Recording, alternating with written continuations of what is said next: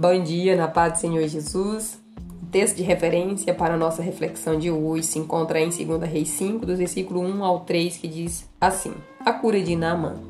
E Naamã, chefe do exército do rei da Síria, era um grande homem diante de seu senhor e de muito respeito, porque por ele o Senhor dera livramento aos sírios. E era este varão um homem valoroso, porém leproso. E saíram tropas da Síria e da terra de Israel levaram preso uma menina que ficou aos serviços da mulher de Naamã. E disse esta sua senhora: Tomara que meu senhor estivesse diante do profeta que está em Samaria. Ele o restauraria da sua lepra. Naamã era um general muito importante para o exército sírio. O texto mostra que ele era um homem muito respeitado. Seu povo tinha muita consideração por ele, porque por meio do seu comando o Senhor dera livramento para eles. Naamã devia ser um homem muito bajulado.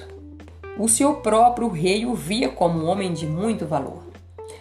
Naamã tinha tanto prestígio para o seu rei que nem mesmo o leproso deixou de ser o seu general. A lepra naquela época era uma doença muito temida porque não tinha cura. E por ser altamente contagiosa, a pessoa que contraía essa doença precisava ser imediatamente afastada, isolada das outras. Talvez tantos privilégios tenha trazido orgulho para Naamã.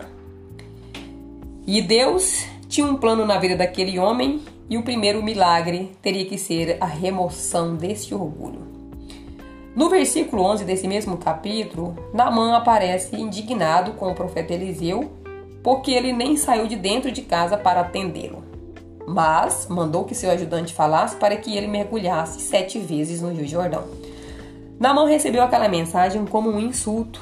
Primeiro, porque ele pensou que o profeta fosse sair, fazer uma oração em pé, que fosse colocar sua mão sobre a lepra para que ele fosse restaurado.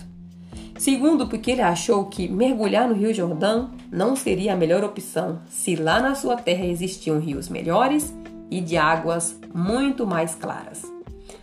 Mas será mesmo que Deus precisasse das águas do Jordão para purificar Naamã? Lógico que não. Deus tem todo o poder e autoridade para, com apenas uma ordem, curar qualquer doença. Só que ele estava ajudando Naamã a se livrar da soberba. Ele queria fazer o milagre completo na vida daquele general. E a cura mais importante era a do orgulho. Mergulhar naquele rio era uma atitude de obediência e humildade. Por pouco, Naamã voltou para casa com a lepra. Mas aí os soldados que o acompanharam naquela viagem o convenceram a mergulhar e quando o fez, ficou imediatamente restaurado. O orgulho e a soberba são algo muito danoso na vida das pessoas, porque as impede de alcançar as bênçãos do Senhor. Esse comportamento maldito só sai da vida de alguém se essa mesma o rejeitar. Então somos nós mesmos os únicos que podemos mandar o orgulho e a soberba embora das nossas vidas. E assim como o Senhor ajudou a Naamã a se livrar do orgulho, ele também quer nos ajudar. Amém? Tenha um bom dia na presença do Senhor Jesus e até amanhã.